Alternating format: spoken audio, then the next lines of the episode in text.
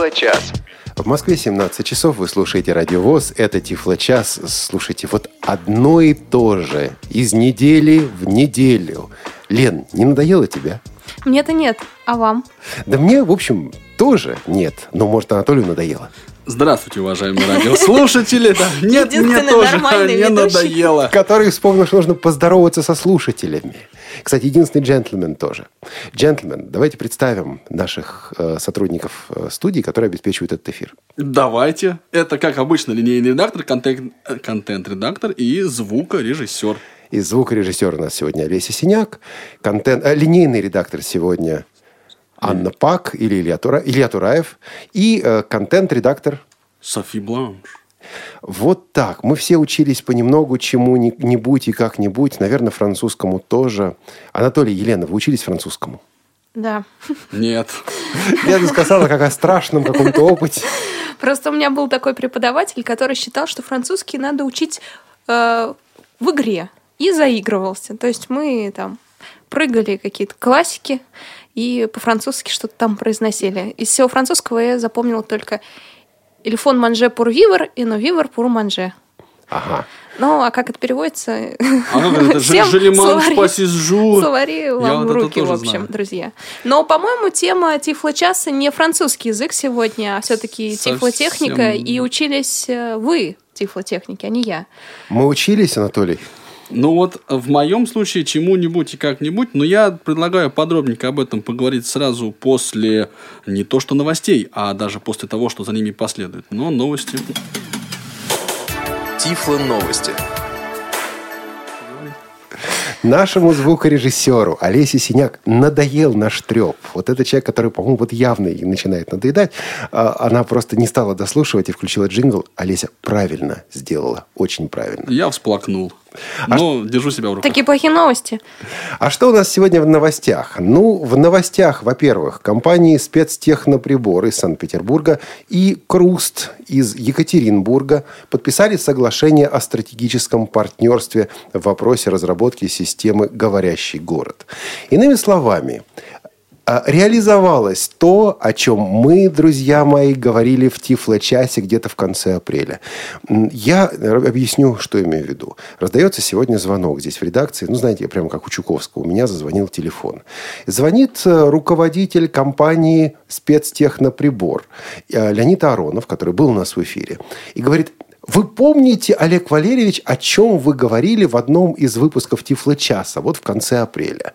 Я говорю, ну, много о чем мы тут говорили, много о чем болтали. Я понимаю, что даже звукорежиссерам иногда надоедает, а вот я должен все помнить. А вот вы говорили, что будет здорово, будет круто, будет сенсация, если когда-то компании спецтехноприбор и Круст объединят свои усилия, говорит мне Леонид Аронов. И вот мы объединили усилия, следуя заветам Тифло-часа. Вот буквально так. Позавчера подписано соглашение о стратегическом сотрудничестве, в рамках которого детали пока еще прорабатываются, насколько мне было сообщено. Но э, идея в том, что вот э, приборы, которые разрабатывает компания Круст, могут стать совместимыми с программой, с программой «Говорящий город», и в связи с этим получится что-то типа «Говорящий круг». Нет, не как что-то другое из этого получится. Хрустоприбор. Просто прибор.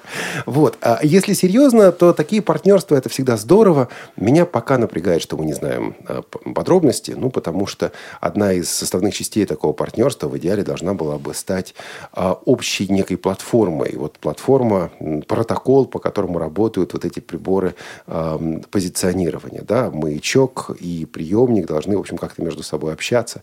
И в идеале, конечно, необходимо было, было бы, хорошо было бы, ну, как у мобильных операторов, разработать некую платформу общения. Говорю я, а вдруг через полгода позвонит Леонид Аронов и скажет, слушали мы тут Тифло-час и решили.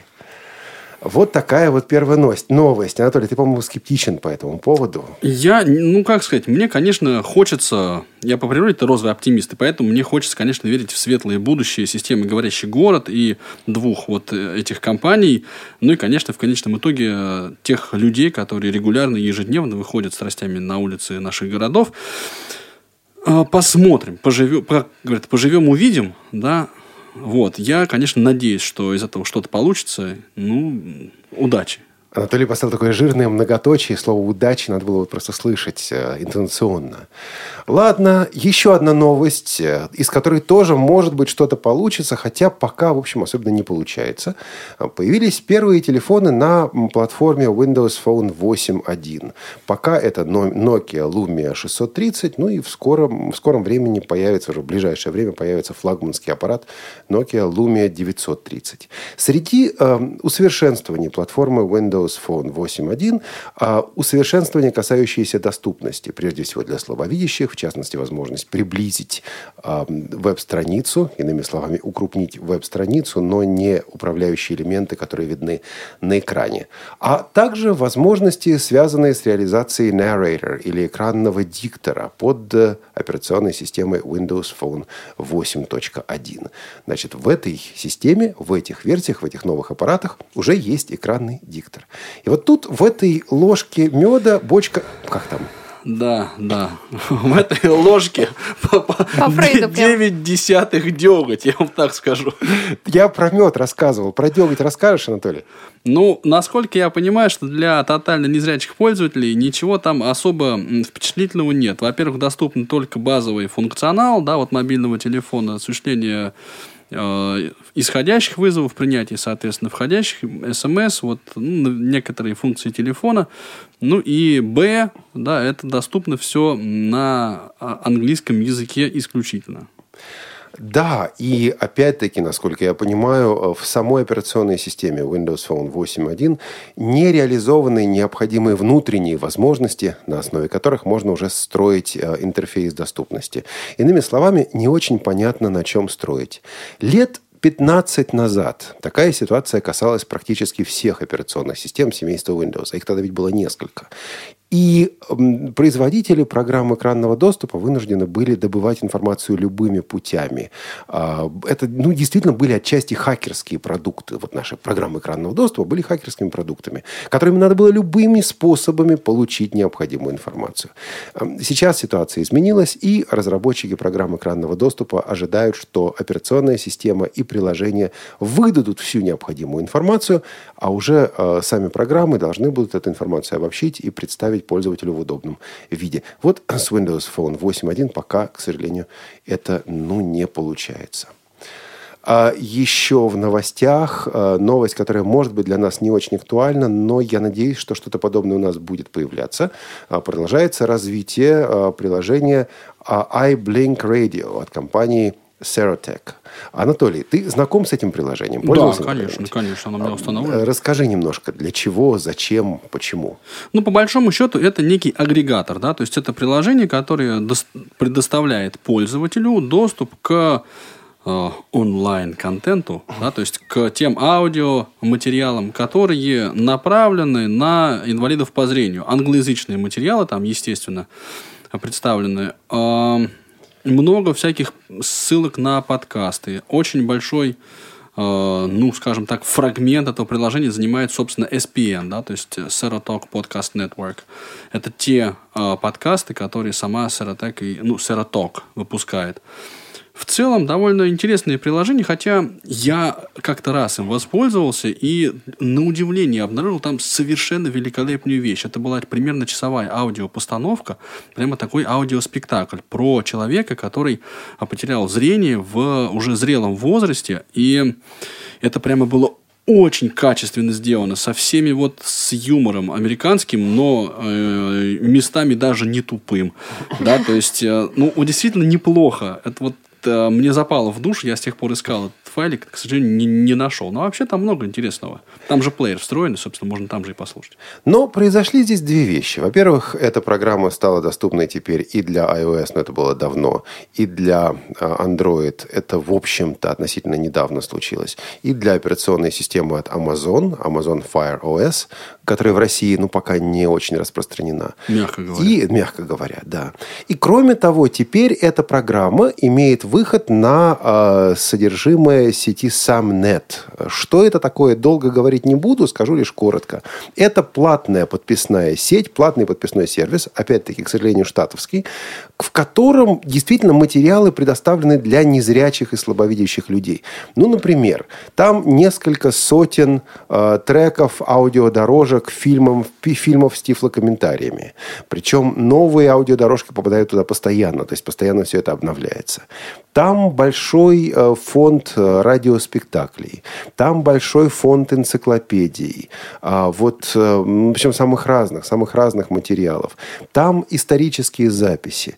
В принципе, большую часть этого материала, ну, не считая, пожалуй, фильмов с тифлокомментариями, можно и так найти в интернете. Но здесь за определенные деньги, за определенную плату человек получает все это в упорядоченном виде, ничего искать не надо, этим легко пользоваться, с этим легко работать. И люди вот за такой сервис, за такое, а, за такое обслуживание, такое обслуживание платят. Вот, э, собственно говоря, развитие этой программы сейчас идет, и там, между прочим, также шли трансляции с конвенции Национальной Федерации слепых, которая вот э, на прошлой неделе в Орландо и проходила. Вот. А у нас поближе к дому, что называется, обновилась прошивка для Plexstock Pocket и Plexstock Lineo Pocket. Обычно, когда компания Shinano Kenshi обновляет прошивку, я говорю, ребята, идите обновляйте свои плееры. Сейчас, пожалуй, исключение. Когда я прочитал релиз об этой новой прошивке, я, вот, вот, вот я не поверил своим глазам или ушам, или пальцем, как хотите. Я не помню, как я читал по Брайлю или вслух. А в новых возможностях там написано «Исправлена ошибка, связанная с использованием звуков при подключении и отключении адаптера питания». Я попытался разобраться и выяснилось буквально следующее. На каком-то этапе компания Shinano Kenshi перепутала два звука. Один восходящий, другой нисходящий. Один используется при подключении адаптера питания, другой при его отключении. А вот какой при чем? Какой при каком действии? Компания Shinano Kenshi, наверное, в какой-то момент вот не поняла, перепутала и вы выпустила сейчас новое обновление для того, чтобы вот эту ошибку исправить. Звуки стоят теперь в другом положении. Я специально задал вопрос знающим людям, есть там что-то еще из новых возможностей, и получил ответ «нет». Значит, друзья, если вам важно, какой звук используется при подключении и отключении адаптера, то обязательно поставьте это обновление. Оно и вы бы слышали интонации Олега Валерьевича Шевкуна, который сейчас произносил.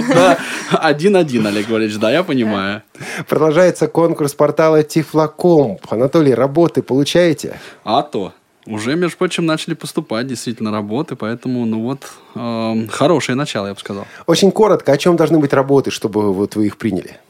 Работы должны быть посвящены тифлотехнике э, и незрячим пользователям, которые или слабовидящим, которые эту тифлотехнику осваивают, которые ей пользуются. Это может все что угодно. Мануал, да, то есть руководство к использованию той или иной программы, приложения, веб-ресурса, или, может быть, это какой-то такой совет по э, там, использованию чего-то, связанного так или иначе с тифлотехникой. В общем, и подкасты, и статьи, и вот все, что может научить, облегчить, рассказать, как пользоваться э, незрячим информационными технологиями, всему будем рады. А Короче, стихотворению? Особенно стихотворению. Слушайте, товарищи, Лен, я не пишу. А не сегодняшний Тифлочас может быть конкурсным, э, вот, конкурсным материалом? Мы сегодня говорим Почему об обучении. сегодня? Вообще, в принципе, выслать все К сожалению, не может по одной причине. Радио ВОЗ официально стала информационным партнером конкурса портала Тифлокомп. Более того, Радио ВОЗ учредит свой специальный приз за родийность. Об этом мы скажем несколько позже. Вот, э, поэтому все, не сможем мы представить Тифлочас. Кошмар. Жаль. Моя ну, правая нога уже начала писать стихотворение. Не расстраивайтесь, все будет хорошо. Там будет масса других интересных работ. Я думаю, мы все им И не факт, что вы выиграли, так что... Этого я не говорил. Ну что же, пожалуй, с новостями мы на сегодня завершили, а и продолжим буквально через э, минуту. Радио ВОЗ. Для тех, кто умеет слушать. Тифло-час. У нас нет секретов. Тифло-час продолжается быстро-быстро. Мы идем, и, под, и мы с вами подходим к тому, что, пожалуй, могло бы быть сенсацией. Эм, друзья, о чем вы думаете, когда слышите слово «Зорро»? О Я... мужчине в маске. Да, которого зовут Сергей Катаев. Который живет в Екатеринбурге. И рисует на двери И еще недавно он никому не был известен. Потом он стал известен э, широкому кругу узких сообществ, небольших сообществ. Потом эти сообщества стали увеличиваться, расширяться. И вот э, в июне Сергей Катаев выпустил курс, который ну, друзья, потом после того, как мы послушаем запись интервью с ним, я скажу по поводу этого курса.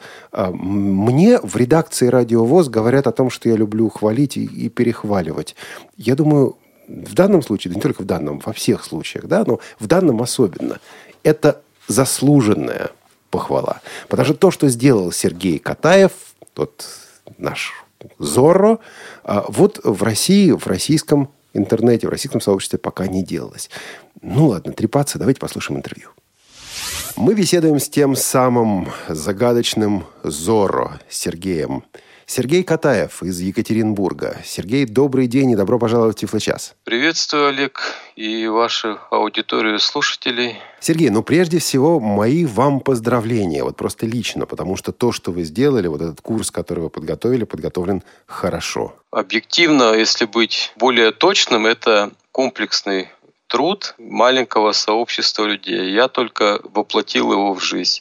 У меня было много консультантов, помощников, хотелось бы даже их в какой-то мере озвучить, чтобы наше сообщество Блайтнета знало их. Потому как за мои три года незрячей этой жизни я в полной мере, естественно, не мог знать Джос, никакой версии. Я думаю, даже люди с десятилетним стажем, допустим, в полной мере его возможности до сих пор не знают. Поэтому, естественно, я прибегал к консультациям по тем или иным вопросам к различным людям. География обширна. Это Леонид Жилин, Красноярск, Михаил Гордеев, Екатеринбург, Евгений Корнев, Кемерово. И особо хочу выделить, как вы помните, курс был 830 минут, и чтобы весь этот материал прослушать, и высказать какие-то естественные замечания, неточности, поправки, что надо было исправить. Это проявила терпение и большую помощь Ольга Каренрейн, Челябинск. И особо хочу выделить э, товарища. Недавно мы познакомились. Это Александр Липов из Украины, ник Алекс 73. Он мне очень помогал по работе с SoundForge, чему я тоже научился в процессе этого аудиокурса. Ну, вот так вкратце. Сергей, а как вам пришла сама мысль сделать этот аудиокурс? И был ли этот аудиокурс первым, который вы сделали? Это не первый аудиокурс. Три года назад, придя в это сообщество, для меня такая граница есть, та жизнь и эта жизнь – поскольку не буду скрывать, 47 лет потерять после стопроцентного зрения напрочь все, что видел раньше, все впечатления от той жизни. Первые полгода трудной реабилитации, потом от безделия сходил с ума, можно сказать, поскольку была гиперактивная жизнь в прошлом. И когда случайно узнал о том, что какая-то возможность есть по работе незрячим с компьютером. Друзья подарили ноутбук. И первые шаги, естественно, Джос, мышка некоммерческая, ничего не понимал. И первые рассылки, листы, куда подписался там, не было как таковой помощи, кто со мной тупо сидел, как с неучем, поскольку это компьютер с нуля начал осваивать. И поскольку имею тоже свойство характера горячность и категоричность, поскольку раньше работал на определенных руководящих должностях, категоричен к людям и ответственности за должностные обязанности, то имел такие нервные, можно сказать, потрясения от того, что никто не хочет помочь, толком не мог понять. Ну, в результате нашел друзей, потихоньку стал осваивать, пермский учебник помог, и пришел к выводу, что в этом сообществе нет никаких учебных материалов как таковых, именно пошаговых, не тех обзорных мануалов, которые есть на данный момент даже. И вот организовали поначалу на базе голосового чата софт-класс, куда меня пригласили ребята.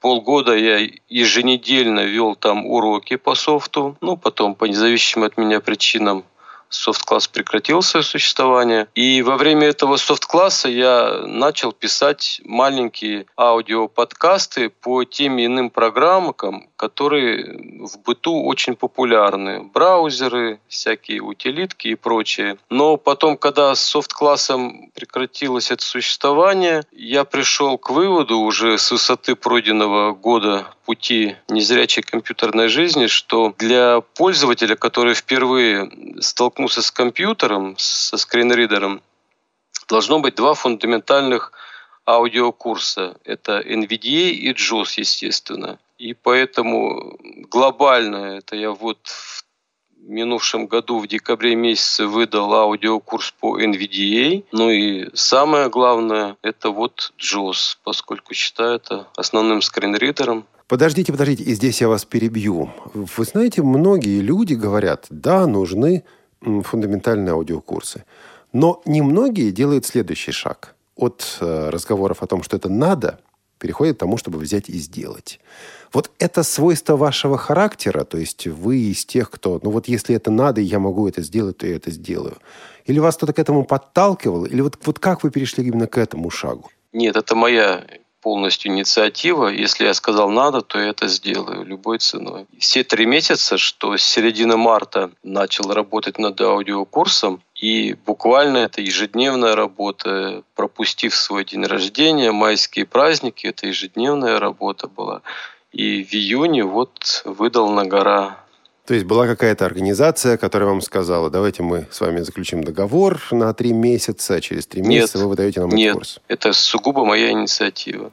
И как вы э, составляли этот курс? То есть у вас были какие-то конспекты, я не знаю, или вы это просто вот делали из головы? То есть вы проделываете какие-то действия и сразу их объясняете? Год назад, когда я еще вел софт-класс в голосовом чате, всегда было много вопросов, естественно, по JOS. И я в то время под завершение работы софт-класса написал аудиокурс по JOS 13. Спустя время, вот сегодняшней высоты моих, так сказать, скромных знаний, тот аудиокурс, конечно, выглядит настолько убогим, что я его смело удалил из своих архивов, но факт, что у меня проба пера, так сказать, состоялась. И на тех ошибках и на тех мнениях, прежде чем писать аудиокурс, вот этот JOS 15, я специально в голосовых чатах спрашивал пользователей, что бы они хотели знать конкретно, какие вопросы их интересуют. И вот, то есть прежде чем подойти к аудиокурсу, я много занимался опросами. В ваш курс ведь на самом деле включены и функции Джоза, которые мало кто использует. Там у вас и анализатор текстов, там у вас и индекс слов, что действительно для русского языка, ну, мягко скажем, не столь удобно, как для английского, допустим, поскольку разные формы слова здесь регистрируются как разные слова. И все-таки вы эти функции туда включаете. У вас э, была задача рассказать обо всех функциях. То есть почему вы берете вот э, такие вещи, которые ну, большинство других авторов, э, даже авторов обзоров, предпочитают оставлять в стороне? Была такая мотивация. Я знаю, что это не популярные утилиты, которые присутствуют в JOS.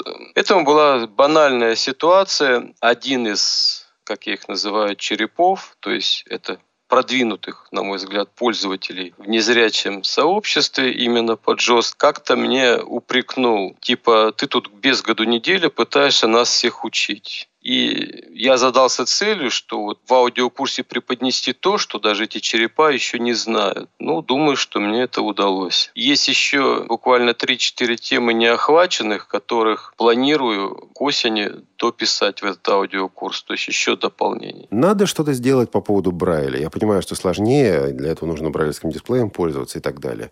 Особенно в связи с 15-м Джозом, поскольку там действительно произошли серьезные изменения в настройках Брайля.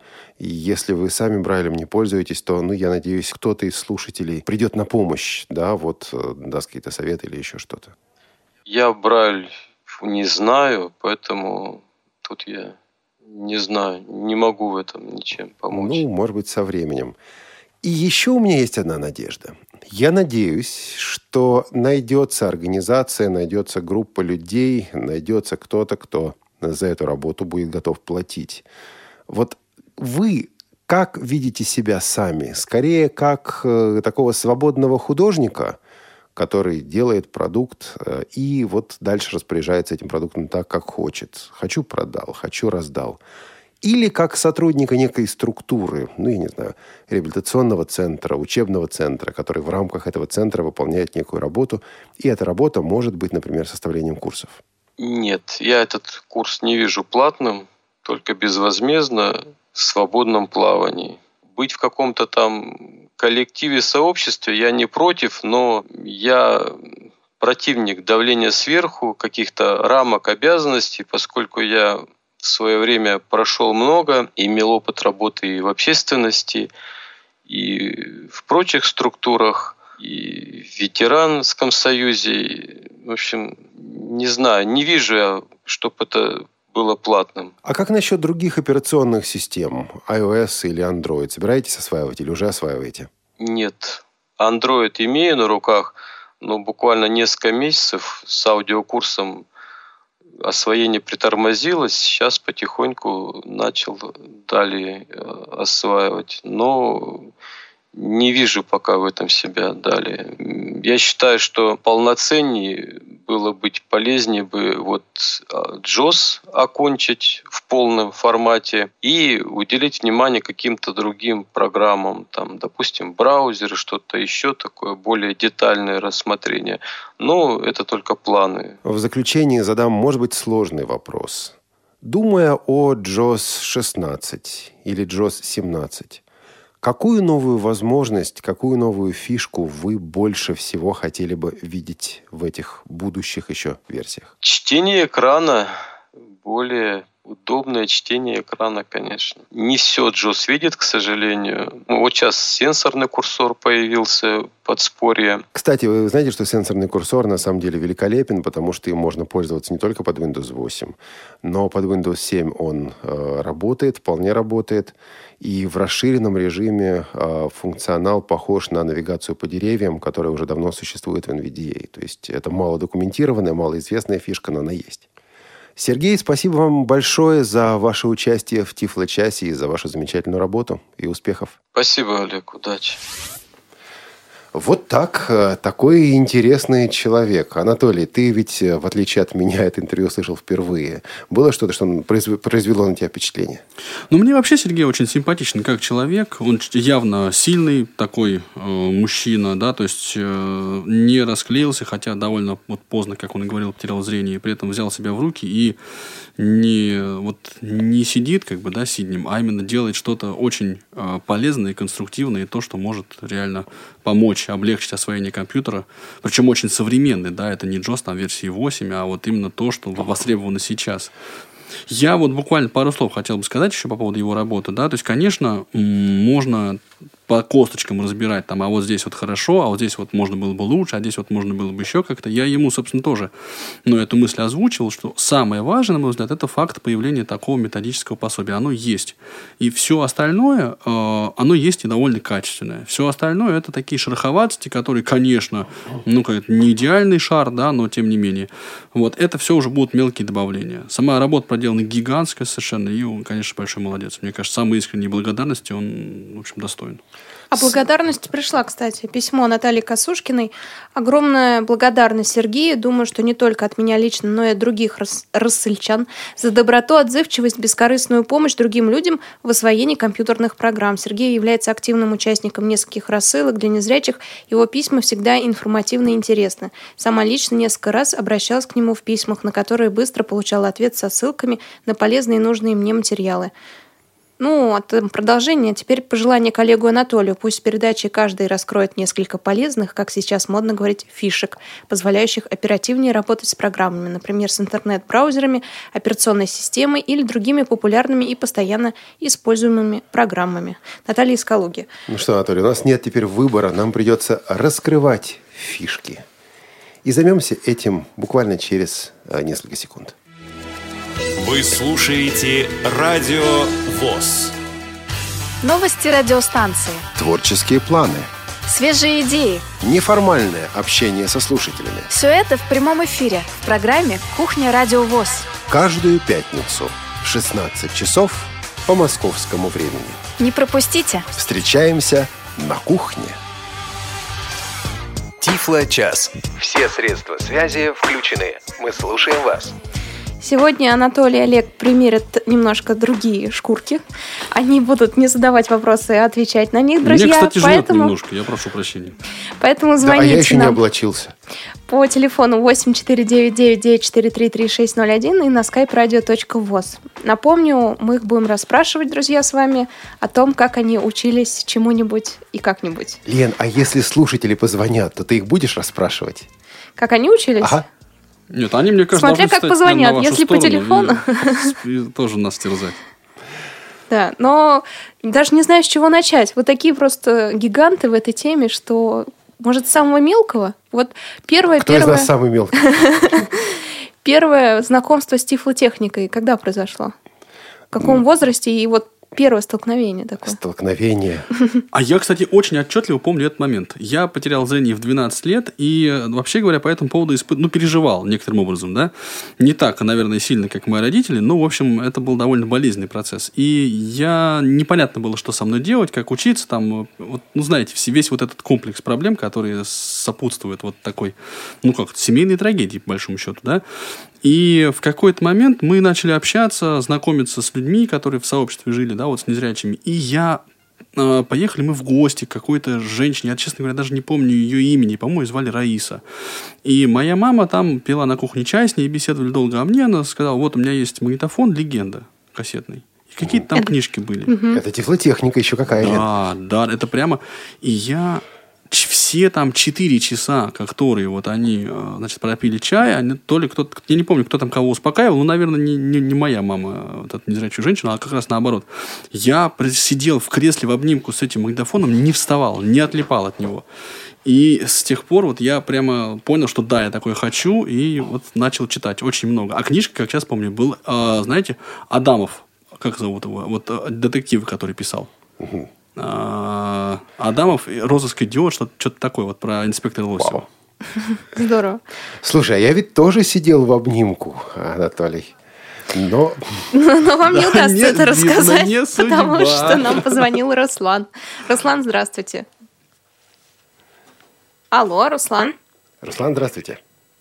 Руслан, вы А, нас Здравствуйте, слышите? Анатолий. Я не успел с вами поздороваться. Ну, здрасте, мне приятно, да. Э, Здравствуйте, э, Олег Валерьевич, Елена э, и Анатолий. У меня вопрос к Ан- к Анатолию, в принципе, так как я тоже тотально слепой человек. Вот хотел бы узнать, как вы учились, где учились ходить с тростью, что вы ле- летаете в другие страны на выставки, прочее. Ну, то, то есть э, как-то ой, Не боитесь... э, не, не боитесь не- вот да, этого ага. всего. э, Может быть, посоветуете что-то совсем начинающему слепому. Про- Я ослеп пять лет назад, в принципе, но вот э, начал э, компьютерную жизнь только со компьютерную жизнь э, слепым э, только с апреля э, этого года. И вот только в самом начале пути. Что посоветуете, как бы вот Руслан, Ещё- да, раз вы дозвонились до нас, мне просто интересно, кроме белой, э, белой трости, что вас еще интересует, какие гаджеты, чем вы пользуетесь и как начинали? Может быть, Анатолий что-то подскажет вам и в этом вопросе. Ну, вот э, по, Blackstock э, по- получил я по индивидуальной программе реабилитации, освоил его. Правда, сломался он у меня уже, к сожалению. Но это ничего.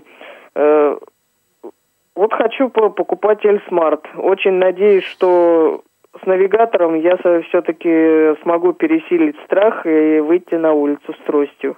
Спасибо большое, Руслан, за вопрос. Давайте помучаем Анатолия. Анатолий, начинайте с первого, с Я буквально пару слов на эту тему хотел бы сказать, что здесь с тростью, а, как и вообще и с тифлотехникой, и с любым другим делом, самый лучший способ освоить – это просто начать делать. Тратить время, да, то есть выходить и, эм, ну вот, э, идти, что называется. Много на эту тему можно сказать, но я боюсь, что мы уйдем тогда совсем в А сторону. вот короткий вопрос. Центр реабилитации вы посещали? Нет, я не То посещал. есть тростью вы учились сами? Так. А еще что-то по вопросам Руслана вы можете сказать? А, ну что, нет, ну конечно, Эльсмарт мы все ждем, я с этим согласен. А с чего начать? Ну, начать с того, чтобы действительно просто взять в руки устройство и начать его осваивать. Вот мне кажется, тут другого рецепта просто нет. Нажимать на кнопки, выяснять, как они нажимаются, где они нажимаются, для чего они предназначены и так дальше. А если сломалось? Обращаться в Ремонтировать- компанию «Элита Групп». Ремонтировать, что делать? Не, кстати говоря, а Руслан сказал по поводу страха. Вот, э, Анатолий, а как ты... Я беру на себя функцию Лены. Страх у тебя был, и как ты его преодолевал? Это интересная на самом деле история. Я в свое время был очень технически ну, таким человеком, который интересуется, да, вот а, берешь в руки гаджет, да, вот его открываешь, там он а, особый запах имеет, особенно ноутбуки, да, вот компьютеры. О, это да, все целое большое... запах... это, точно, я думал, я один такой, Анатолий. Не, не, не, не, это целое прям большое, то, что называется в американских подкастах unboxing, да, Ага. то есть вытаскиваешь из коробки. И есть прямо такой, а, вот руки чешутся, да, освоить это дело, все включить, поустанавливать какие-то программы, что-то там сломать, ну, в общем, сделать, потом вернуть на место. И сейчас, тогда у меня такого страха не было вообще. Вот, наработался некий опыт, и вот сейчас я превращаюсь, я прям чувствую на себе, как годы делают из меня... Начинаете бояться? Они делают из меня пользователя. Раньше я был исследователем, и мне гаджет был интересен сам по себе. А сейчас мне, а сейчас мне интересно, ну, уже именно, что мне это устройство помогает делать. Тем временем нам, э, к нам дозвонилась Елена. Елена, у вас э, вопрос тоже к Анатолию? Здравствуйте. А может быть, мы Олега поспрашиваем, а? Может быть, Олега поспрашиваем. Елена, алло. Да, Елена? Алло. Не слышно Елену или не слышно Елене? А мне кажется, Елена просто нас слушает через радио, а не через скайп, и поэтому надо подождать. Давайте пока возьмем. Или перезвонит нам Елена. А у нас еще один есть звонок, по-моему, по телефону. Телефон. Или тоже не работает. В общем, какие-то у нас технические сложности. Олег, вы до сих пор не освоили телефон. Я Какой удивляюсь просто. теплотехники Да, безобразие. Давайте пока вот есть минутка. Олега помучим. Я тоже хотела. Да, каким а о чем? Знакомство с тифлотехникой. С чего началось все? А, телефон у нас, телефон готов. Спас меня наш слушатель. Не спас. Вот так. Не спас, да. Давайте, Олег, рассказывайте. Так я обещал про сидение в обнимку, между прочим. Да, тем более. Да, мы э, еще вот в таком юном студенческом возрасте с группой ребят ездили в Соединенные Штаты, это был 90-й год, и нас э, повезли на встречу с местными слепыми. Вот. Это был небольшой городок в штате Орегон, это было все очень здорово, это все было очень романтично. И вот у одного из этих незрячих людей я вдруг заметил, заметил, как слышу, там что-то такое говорит, но совершенно непонятно, что это говорит. И что-то у него это было в руках. А потом выяснилось, что это устройство которое называется Braille and Speak. А, И это маленькое устройство, в котором было чуть-чуть совершенно памяти, в которое можно было поместить, ну, сколько там, 15 страниц, печатных э, вот, страниц текста. А, Можно было поместить туда кусочек книги в том еще варианте. И все это послушать речью, оно вот речью читало. Была клавиатура брайлевская для ввода. Я стал, знаете, что я сразу делать стал? Я стал искать ошибки этого устройства. Мне стало интересно, вот можно ввести какое-нибудь такое слово, которое это устройство не прочитает. И я с этой брайлевской клавиатуры забил туда 66, 66-й сонет Шекспира на английском языке. Вот. И когда устройство стало неправильно читать этот сонет, я думаю, во, ошибку нашел. А потом думаю, вот тоже хочу такую штуку, хочу такое устройство. Вы до сих пор радуетесь ошибкам тифлотехники? Мне кажется, это такая вот природа бета-тестера, Олег Валерьевич, проснулась тогда. Наверняка. Да, вот, наверное, так. И тогда действительно я понял, что вот эти средства, такие средства, как э, Braille and Speak и другие компьютерные средства, помогают важные, решить важный вопрос. Это вопрос доступа к информации. Я, между прочим, помню, как впервые увидел брайлевскую строку. Еще был Windows 95, и причем я помню, как сейчас компьютер не разговаривал. Это было в библиотеке, по-моему, на вот Протопоповском переулке. Я испугался страшно. У меня с Брайлем, ну, такие довольно сложные отношения. И я как-то так грустил на тему того, что неужели мне придется теперь вот через этот Брайль все осваивать. И как-то я помню, что оно мне с первого раза не пошло. Хотя у нас в школе были вот такие э, хардверные, да, то есть железные, да, такая колоночка специальная, синтезатор речи такой. Вот. Я еще помню ковоксы всяческие. То есть вот э, история такая. Да. Не так мы молоды, как нам хочется выглядеть иногда. Друзья, если у вас есть вопросы к Анатолию и Олегу по поводу того, как они а, обучались, э, изучали тифлотехнику, звоните нам по телефону 8499 943 3601 и на skype radio.voz. Значит, я перестал понимать технику. Я знаю от звукорежиссера, что Анатолий звонит по телефону. Я пытаюсь принять этот звонок. И никак не получается у вас, потому что вы все еще не освоили Я телефон. не освоил телефон, товарищи. Все. Анатолий, если у вас есть возможность, позвоните нам по скайпу. А, а тем Давайте временем послушаем у нас Елену по скайпу. Елена Можем? по скайпу, наконец-то. Елена, здравствуйте. Здравствуйте. Здравствуйте. Уважаемые радиоведущие, радиослушатели. А, Я так поняла, что можно не только вопросы задавать, да? Можно рассказать о своем первом освоении Да, конечно. Можно. Давайте. А, На самом деле у меня история довольно интересная. Я слышала, естественно, училась в интернете, слышала о говорящих книгах. Но у меня был такой стереотип, что поскольку у меня есть остаток зрения, да, а, как бы, ну, это не для меня, да, то есть как бы только с а, людей, лю- людям, которые тотально незрячие, им можно пользоваться такой техникой. Вот, с- соответственно, как бы я ей не пользовалась. Мое первое знакомство произошло в 2000 году с тифлотехникой. Ну, это, наверное, как у многих было магнитофон «Легенда». Вот, я привезла его в школу, читала на нем книги, и вдруг он у меня поломался. Я начала, отдала его ребятам знакомым, значит, на то, чтобы они посмотрели. Они посмотрели, нашли кучу лишних э, запчастей, а потом выяснила, что, оказывается, там просто порвался пасек. Звучит очень-очень знакомо. Вот из тех времен, как раз, когда магнитофоны были в ходу. Да, Да, и кучу запчастей. Человек открывает магнитофон, говорит, нет, это не надо, это не надо. И убираю вот эту, вот, а потом ничего Вот, не вот, работает. Да, вот тоже тифлотехника тех времен, Елена. Спасибо большое, Лен, за вашу историю. Мне кажется, вот э, каждый к тифлотехнике приходил очень, ну так, как-то особым своим путем. И вот тогда, кстати, в те стародавние времена инструкций было не так вот много, как мне кажется. По крайней мере, я испытывал некий недостаток в э, литературе. А были гуру, к которым можно было обратиться? О, был Шевкун. Кстати говоря, Это делает меня совсем старым, товарищ. Нет, ну серьезно. Нет, ну, кстати, появились в свое время потом еще учебники, которые Володя Соколов сделал. Владимир Э, Вячеславович. Да, Владимир Вячеславович Соколов. Ну, я, да, прошу прощения. Высокий человек. Да, и в прямом смысле. Так, а, я попробую еще раз телефон. И вот сейчас все нормально. С нами на связи. Здравствуйте. Здравствуйте. Елена, здравствуйте. Анатолий, здравствуйте, Олег. Здрасте. Я хотел бы не сколько вот вопрос, как вы знакомы с тифлотехникой. Это, конечно, все хорошо. Да, сейчас вот в компьютер у нас есть тифлосредства для прослушивания книг. Вот скажите, пожалуйста, как вы к брайлевской книге относитесь? Дружите ли вы с ней? Читаете вы их иногда? Или только вот компьютер и плагсток и, допустим, какие-нибудь другие ти- тифлофлешплеера? Отличный вопрос. Спасибо. Потому что сейчас вот знаю, что тенденция на спад идет как по Брайлю, э, чтение книг по Брайлю. Вот как вы к этому относитесь? Большое вам спасибо. Спасибо вам за звонок. Спросим у Олега сначала. Я ну, почти А, уверена. Лена, ведь ты Ответь. меня потом не остановишь. Я вдохнул и выдохнул, знаешь, так.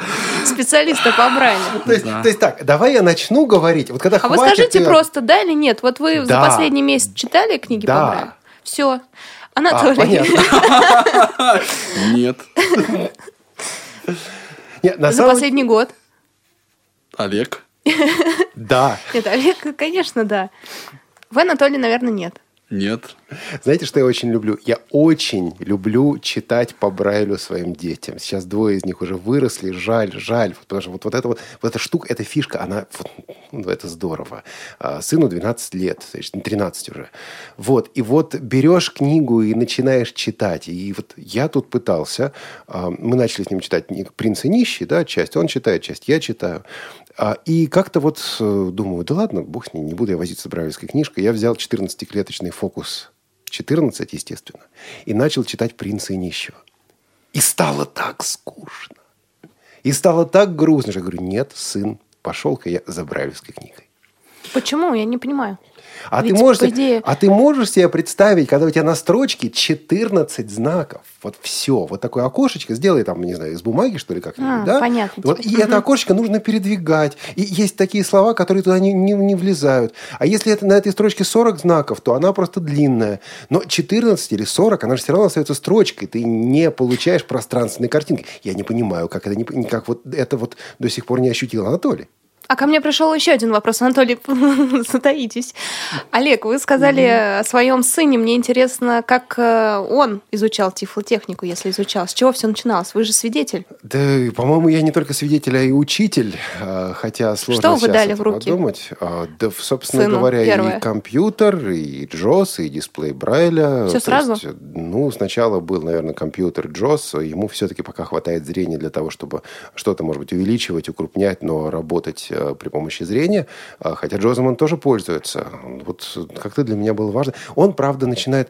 Пап, а почему вот, вот такая игрушка, вот такие гонки, вот гонки компьютерные, причем не- специальные для незрячих, да, а вот нормальные компьютерные гонки. И зачем мне нужен JOS, если он мне гонки не озвучивает? Вот, и это- Глубокий вопрос, Все кстати, впереди, я согласен. Джос. Да, он должен со временем озвучить гонки. Олег, а у вас, извините за вопрос, но мне правда очень любопытно. В прикроватной тумбочке у вас Библия по Брайлю?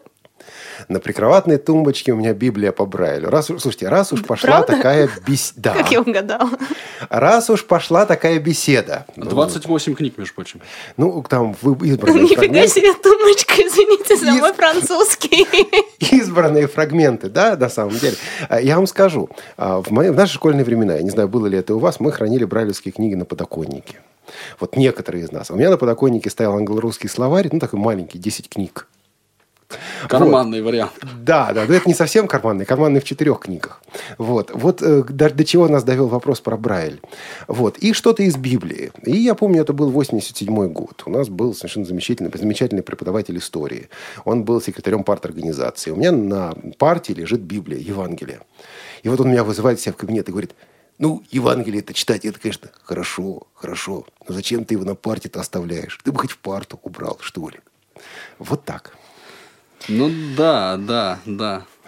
Тем временем до нас опять дозвонились. Может быть, э, Александр из Челябинска немножко изменит тему разговора. Ну, Мы поближе уйдем к от- тифлотехнике, мне Да, кажется, надо тоже- как-то... Точно. Просто увлекательно так У было. нас такой про- end of line, да, то, что называется. Чего-чего-чего? По-русски, пожалуйста. Так, Простите. Александр, да. Александр, вас. да, здравствуйте. Э, Здравствуйте, Олег. Э, Здравствуйте, Анатолий. Здравствуйте, Елена. Э, Я хотел бы как раз продолжить предыдущего, так скажем, предыдущий заданный вопрос. Э, Олег, а как вы обнимались с Пронто? И в, конте- в контексте с э, Брайлем, как вы укращали вот эти все форматы? Удалось ли вам, как бета-тестеру, перейти на э, литературный Брайль? Нет, это должен делать не бета-тестер, это должны сделать разработчики и с пронто перейти на литературный брайль, на русский литературный брайль, к сожалению, не удается. А обходной путь на самом деле есть. Это вместо пронто использовать э, ну, что-нибудь из дисплеев, тот же Focus 14, или пронто в э, связке с компьютером, и на компьютере JOS, там действительно можно перейти на литературный брайль. А вот здесь это, к сожалению, освоение вот этого самого компьютерного брайля, привычка с ним работать. Вот, э, да, вот тут, к сожалению, нормального решения. Ну, я, по крайней мере, не нашел. Если Анатолий нашел, то он расскажет. А я, вот, кстати, знаете, думаю, что а, вот осваивая всякую тифлотехнику, ну и технику вообще, незрячему пользователю приходится развивать в себе такую пластилиновость очень серьезную. О, То да, есть гибкость. Гибкость, да. И вот меня всегда, честно говоря, удивляли люди, которые говорят, а мне неудобно работать на такой клавиатуре, вот мне надо, чтобы у меня вот клавиша инсерт была здесь, а не там. А если она вот тут, вот, то я уже не могу работать на ней. Я по себе знаю, что для того, чтобы освоить какой-то, ну, там, компьютер, тифлотехнику, надо пренебрегать своими какими-то удобствами, неудобствами, нужно просто их игнорировать. И, ну, пытаться проникнуть в логику э, разработчика, который устройство создавал. Вот что касается пронта, Вот. Прямо там, во-первых, без мануала не обойтись, то есть без руководства пользователя там не обойтись, оно, слава богу, там есть и есть очень обширное. Когда я впервые, в ре... будучи вот начальником отдела цифровых тогда еще технологий, взял в руки это устройство, я в полной мере почувствовал, насколько вот э, использование Брайля может и способно сделать жизнь проще и вообще интереснее и эффективнее, что характерно. Потому что устройства, ну, я сейчас не про пронт конкретно говорю, а в принципе органайзеры для слепых, они очень эргономичные. То есть они сделаны удобно для брайлистов. Но там надо еще понять эту логику. Конечно. Вот то, о чем ты это не просто. Это не просто. И вот к литературному Брайлю, Александр, здесь я вот боюсь, что ну, придется о нем поскучать, используя это устройство. Вы понимаете, вы меня слышите, да? Да, да. конечно. Э, пластилиновость пластилиновостью, но попахивает дискриминацией. Почему я должен отказываться от родного языка, которому меня учили со школы, и не могут мне предоставить эту возможность продолжать уже, так скажем, в преклонном возрасте этим пользоваться? Я бы сказал, что Александр отчасти прав, потому что, допустим, британский пользователь или немецкий пользователь действительно может в том же Пронто включить литературный Брайль. И это действительно работает. Вот э, у русского, русскоязычного пользователя такой возможности нет. Я двумя руками поддерживаю эту мысль, да, но есть две задачи. Задача первая – мне жить, осваивая тифлотехнику, да, решать какие-то свои задачи. Задача вторая – это рассказать всем о своих правах, да, и в итоге добиться того, что, что мне нужно. Это просто и одна, и вторая задача, они, ну, на мой взгляд, равно важны. То есть объяснить разработчикам, ну, вот, Пронто в данном случае, или Джоза, или не знаю, там, Player, Blackstock, что нужно пользователю и добиться выполнения этого, это очень важная задача, очень важная. Но раз уж мы говорим об освоении, об использовании тифлотехники, здесь все-таки вот есть конкретное устройство, есть конкретный аппарат. Пластилиновость, по большому счету, это один из единственных один из единственных способов. Хорошо сказал, да? Да, великолепно, Анатолий. Ну, в общем, вот моя мысль вот такая. Хотя, да, я согласен и нисколько не умоляю. Вот. А учитывая права пользователя, может нам все-таки попытаться вместе с элитогрупп понудить, так скажем, Йозефа задуматься над этой проблемой? Я думаю, в программном варианте это не такая уж большая задача. Значит, я тут сразу кое-что проанонсирую. Можно, Лен? Конечно. Да, а дело в том, что следующая передача, следующий выпуск Тифлочас у нас будет замечательным. Ну, я надеюсь, по крайней мере, что он будет замечательным, вообще, что он будет. Да, это вот некая надежда сегодня. А через неделю мы здесь будем встречаться и беседовать на замечательную тему трудные или тяжелые будни технической поддержки.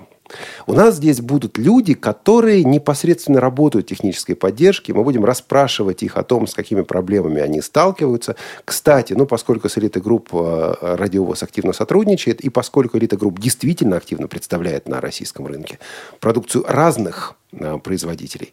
Э, у нас будут сотрудники поддержки из элита групп. И просьба у нас к вам будет вот какая, как слушателям. Подготовьте, пожалуйста, к следующему разу к следующей передаче ваши, ну, самые яркие, самые такие вот, вот, вот, пожелания. То, что вот обязательно нужно сделать, что, ну, чего нужно добиваться в взаимодействии с разработчиками. Мы не обещаем, что это будет сделано. Вот, но, по крайней мере, выслушать, озвучить. Аудитория «Радиовоз» постоянно растет. И влияние и этой программы «Тифлочас», и «Радиовоз» в принципе растет. И разработчики нас также слушают. Все получили по домашнему заданию. Задумались. Есть неделя.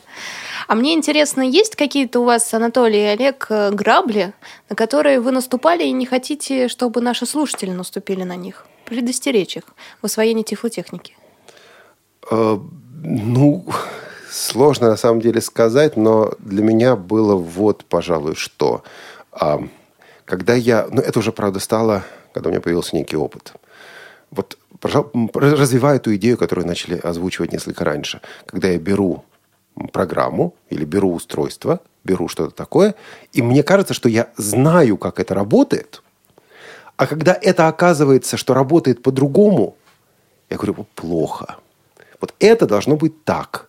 Я помню, как э, вот один пользователь написал в некую компанию, вы знаете, говорит, вы выпустили вот такую-то программу, она плохая, потому что вот эта кнопочка должна быть в правом верхнем углу а она у вас влево, слева находится. Его спросили, а почему вы считаете, что она должна быть там? А вот я уже 15 лет пользуюсь такой-то программой, И там эта кнопочка в правом верхнем углу. Вот это вот, э, э, пожалуй, свои ожидания и отказ, ну, попытаться понять философию того устройства или того продукта, с которым ты работаешь. Когда ты ее поймешь, может быть, получится так, что скажешь, не, не, это не для меня. Но, по крайней мере, ты понял, ты понял, почему он так устроен. Это вот, кстати, на мой взгляд, очень такой, э, ну, ключевой момент, да, не, не э, не навязать свое что-то, да, то есть объяснить программе, как она должна работать, у 99% пользователей все равно не получится, да. А вот именно понять, что должно делать то или иное устройство, что задумывал разработчик, как он планировал, что этим будут пользоваться, да, то есть это такой анти-бета-тестирование. Вот, на мой взгляд, вот это то, с чем имеет смысл ну, как бы э, идти, да, с мыслью, да, вот с этим настроем и осваивать что-то новое устройство или программу. Я еще с своей стороны хочу сказать, что мне, например, тяжело даются, э, дается освоение тех, той тифлотехники, да, которая, я ее не понимаю смысла. Ну, например, вот мы сейчас массово переходим на Windows 8, и а там есть новый интерфейс. И я психологически мне тяжело как бы отказаться от своего старого багажа, да, то есть от, от, своего, от своих старых навыков, от того, что вот были раньше такие-то элементы интерфейса, а сейчас они другие, и э, изменение это, оно для меня, как для пользователя, не оправдано. И Слушай, а у меня я в восторге. барьеры. А я в восторге. Это, наверное, от пользователя тоже зависит. Да, конечно, Я сижу, бы давно бы так. Вот. И Об этом мы за эфиром, я надеюсь, поговорим. обязательно. Мы тут собирались схлестнуться, э, столкнуться лбами, но так и не столкнулись. А У нас есть звонок, кажется. Да, Александр, здравствуйте. Окей. А, Александр, да, Александр. у вас- Начало оптимистичное такое. Здрасте. Слушаем вас, Добрий Александр. день, Анна. Добрий день. Добрий день, Дмитрович, Олег Валерьевич, Елена, добрий день вам. Добрий день. Я з України, я вже вам телефонував кілька разів. Анатолій Дмитрович, в мене до вас такий вопрос. Ви дуже часто користуєтесь сенсорними телефонами, так? Вот, Вы часто пользуетесь наверное, сенсорным да, да, да, есть такое. Як, як е, вам. Я так е, теж хочу сенсорний телефон, ну, допустим, на, от, от мене я до них чого не досить привик. Як ви користуєтесь, якщо можна, коротенько пояснити, як вам удобно, неудобно сенсорними телефонами користуватися? А, в Вот что вы на принципе, это да, что... а, Насколько кажется, вам понял. удобно или неудобно пользоваться Пользоваться. сенсорным телефоном? Объясните А, корот- коротко. Мгм, Значит, это постоянный вопрос, который мы обсуждаем с Володей Давыденковым прямо вот до, до убийства друг друга практически, да, такого виртуального. Значит, он настаивает на том, что а, вот кнопочный интерфейс базовый принципиально удобнее для незрячего пользователя. Я отстаиваю ту мысль, что а, есть свои преимущества, да, и в использовании сенсорного телефона. Но э, да, э- этот этап мы преодолели, а дальше возникает вопрос, что эффективнее. Я, честно, не могу на этот вопрос ответить однозначно. В принципе, сенсорный интерфейс, им пользоваться можно. И вот iOS, он, как бы, как мне кажется, доказывает, что это, э, ну, делать можно удобно. Хотя я понимаю, вот опять же, да, Олег, ты говоришь, что это зависит от э, пользователя. Я понимаю людей, которым сенсорный интерфейс органически они его не приемлют. Він складніше він, е, чим на, на, на, на простому, допустим, на не сенсорний, а на кнопках, так же ж? А, в смысле проще? Нет. Ну, да, так. Ну, смотря что, опять-таки. Э, Вот если Что, надо опять просто, же? просто позвонить по номеру телефона, он не забит в контакты, а вы едете в метро, и вам этот номер телефона надо набрать. И шумно кругом, и трясет все. Вот как, Анатолий? Да, оце вопрос. Есть, да, есть, конечно, а, ну, сложности с использованием именно интерфейса. Но, опять же, я повторю, что мы рассматриваем конкретную модель использования этого устройства, конкретного устройства.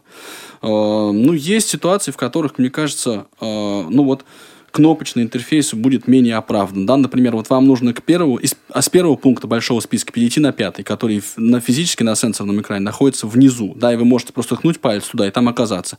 А здесь вам нужно пять раз нажимать сверху вниз. То есть, есть это, это не плюсы и минусы, это, я бы сказал, это свои особенности, которые, конечно, нужно учитывать. Слушайте, товарищ, я не знаю, что делать. Тему мы только начали, мы ее не закончили. Было много звонков, это значит, что тема вызывает интерес. В следующий раз мы говорим о техподдержке. Я думаю, что часть этих звонков и часть этих вопросов перейдет туда. Но я думаю, что к этой теме мы все учились понемногу. Нужно будет еще как-то вернуться, как коллеги. Коллеги согласны? Обязательно. Причем мы еще только вот Мне почесали кажется, мы по верхам немножечко. Да. Философию займ- там А задели еще что-то. руководство, руководство, которое есть на русском языке, а руководство, которое есть на английском языке, это две большие разницы, как говорят э, в Одессе. Да я бы сказал, что интерфейсы на русском и на английском. это две Интерфейсе большие разницы. очень большая разница. И вот э, обо всех этих отличиях, конечно, мне кажется, очень полезно было бы поговорить. Что мы и сделаем в одном из следующих выпусков программы Тифло час. А сегодня с вами были Анатолий Попко, Всем пока. Олег Шевкун Пока. и Елена, Елена Колосенцева. Колосенцева. До свидания.